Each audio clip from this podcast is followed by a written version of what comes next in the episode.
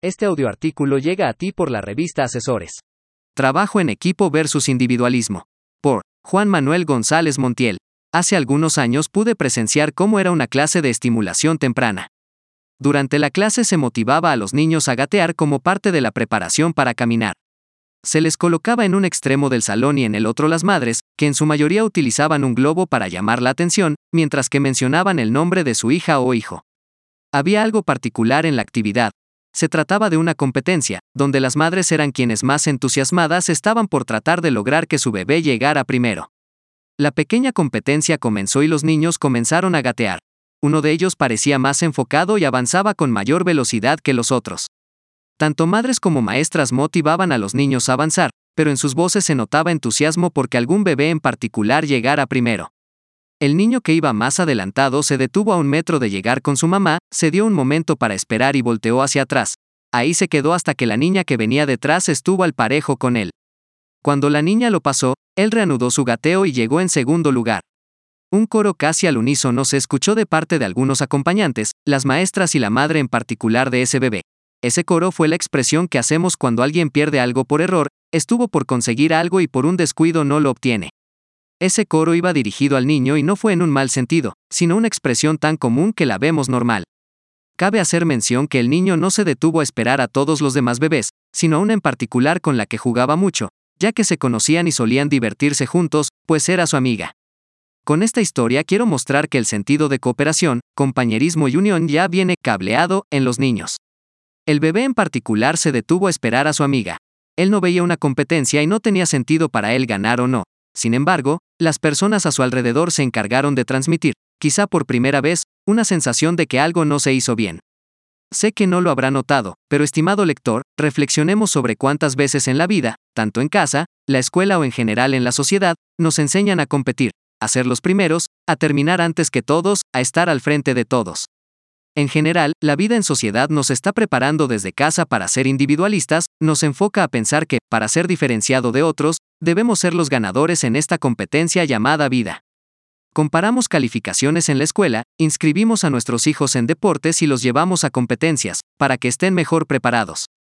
En la escuela se realizan competencias, se juega aprendiendo, pero se juega a competir. En la sociedad con los amigos nos gusta diferenciarnos, nos gusta llamar la atención y ser los primeros. Y cuando volteamos a ver a las empresas, nos damos cuenta de una realidad que es normal considerando todo lo que hemos descrito. En las empresas no hay equipos de trabajo, hay miembros de un área o de un departamento. Suele ser muy difícil tener equipos de trabajo cohesionados que estén enfocados en los objetivos y que los participantes se dividan o repartan las tareas con base en para qué son buenos cada uno. Parece que siempre hay un interés por ser el líder, la cabeza, el que ordena o coordina y el que presenta los resultados. Durante todo este tiempo, hemos enseñado en las empresas que las personas que ascienden son aquellas que brillan o se desempeñan mejor que otros, son quienes atraen nuestra atención y, por lo tanto, los elegimos a ellos cuando un ascenso está disponible. Si lo pensamos críticamente, es el mismo comportamiento que hemos motivado desde niños. Enseñamos a las personas a competir, a pensar de forma individual, y en la empresa también recompensamos eso. Desafortunadamente, el individualismo y el desempeño personal nunca será tan eficaz como el trabajo en equipo. Existen múltiples actividades o dinámicas que demuestran cómo el trabajo en serie, la separación de funciones y el trabajo coordinado de un grupo de personas exceden con creces el trabajo individual de los mismos. Podemos expresar entonces que la suma del máximo desempeño individual siempre será menor al desempeño promedio de los individuos colaborando como equipo. Son los equipos de trabajo que se desempeñan de forma eficiente los que logran cosas extraordinarias en las empresas, y es que el sentido de crear un grupo de trabajo es que no todos podemos ser expertos en todo al mismo tiempo, todos poseemos habilidades diferentes y aunque sepamos hacer las mismas actividades, nuestra formación y experiencia personal nos lleva a desempeñarnos mejor en unas que en otras. Un claro ejemplo de cómo el trabajo en equipo y la cooperación pueden superar con creces la forma de trabajo individual se dio en una empresa de producción de alimentos. En el área de fileteado se tenía una meta de hacer dos toneladas de filete de pescado al día. La empresa llevaba semanas enfrentando que el equipo actual no lograba la meta y debía siempre trabajar horas extra para alcanzarla. Cuando realizamos la intervención, estuvimos observando y recabando datos durante una semana. Encontramos que había deficiencias y pérdidas de tiempo debido a movimientos innecesarios, actividades que no agregaban valor al proceso y algunas cuestiones de ergonomía. Sin embargo, al realizar los cálculos el mejor escenario posible arrojaba que se podría ahorrar un total de hora y media corrigiendo y aplicando todas las acciones de mejora para eliminar estos tiempos muertos. Ante esto, el equipo de consultores decidimos intervenir también en el aspecto de colaboración y liderazgo del equipo, comenzando a analizar algunos aspectos e involucramos a todo el equipo de trabajadoras. Una parte de la estrategia consistió incluso en agregar pausas para hacer estiramiento y reírse a propósito. Alguna otra compañera sugirió que se hicieran comentarios motivacionales como lo hacen los entrenadores a los equipos de fútbol, y considero que un aspecto clave consistió en que vendimos la idea como un reto para todo el equipo, y explicamos que en caso de lograr un mejor resultado el director se llevaría personalmente a todo el equipo a comer. Esto generó una reacción tan positiva que las compañeras aplaudieron y continuaban haciéndolo en las pausas, pusimos a prueba los cambios y pedimos que se monitoreara durante dos semanas. A la visita siguiente, el gerente de producción nos esperaba con una sonrisa, nos comentó que incluso las compañeras del equipo de fileteado habían ido en los últimos días a llamarle solo para que el gerente presenciara cómo habían logrado cortar las dos toneladas en tiempo récord, y reduciendo en total hasta tres horas de tiempo de corte. Los números no habían mostrado nunca que una mejora así fuera posible y como consultores quisimos presenciarlo, el director se nos unió, extendimos la sesión hasta una hora antes de finalizar el turno, y pudimos constatar cuando llegamos al área como las compañeras habían finalizado el corte y se encontraban limpiando el área, algunas de ellas ya se habían movido para apoyar en el área de empacado, el resto la siguió una vez terminada de limpiar el área.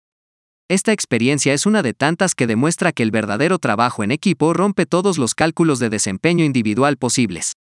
Un equipo que se encuentra enfocado en cooperar y no en competir es capaz de tener la confianza entre sus miembros de decir, no puedo, o de pedir apoyo en una tarea, debido a que saben que para lograr el resultado en conjunto se requiere cumplir con todas las piezas del rompecabezas y no solo una parte. Trabajar en equipo es por mucho una herramienta que parece simple, pero es muy poderosa. Sin embargo, debemos revertir en nuestra casa, nuestra comunidad, nuestras empresas y sociedad el efecto que la competencia individual ha traído a nuestras vidas. En cada empresa que he tenido oportunidad de colaborar he visto indicios de deficiencias en los equipos de trabajo, y esto sucede porque desde hace años nos hemos enfocado muy poco en cooperar y apoyarnos entre nosotros. Para quienes somos instructores resulta fácil identificar y sugerir cómo resolver esto, porque nos hemos preparado durante años. Lo mismo necesitamos hacer en las organizaciones, comenzar a trabajar con nuestro personal en herramientas como la comunicación, confianza, enfoque a objetivos, cooperación, entre muchos más que requieren los equipos eficientes es necesario que seamos conscientes que debemos revertir el efecto que años de formación formal, social y familiar han depositado en cada uno de nosotros. Por lo tanto, requerimos de esfuerzo, energía y tiempo para traer a nuestros modelos mentales que la cooperación es esencial para un trabajo mejor. Comencemos siendo más empáticos y honestos al reconocer que puede hacer otro mejor que yo, porque haciéndolo así, nuestro ejemplo impondrá más que 20 cursos, y las personas que nos observan y trabajan con nosotros podrán constatar que su líder no compite, sino que apoya y se hace a un lado cuando alguien puede hacer un mejor trabajo. Y con esto, el comienzo de un mejor desempeño por el trabajo en equipo de nuestros colaboradores será un camino cuesta abajo que cada vez será más sencillo avanzar.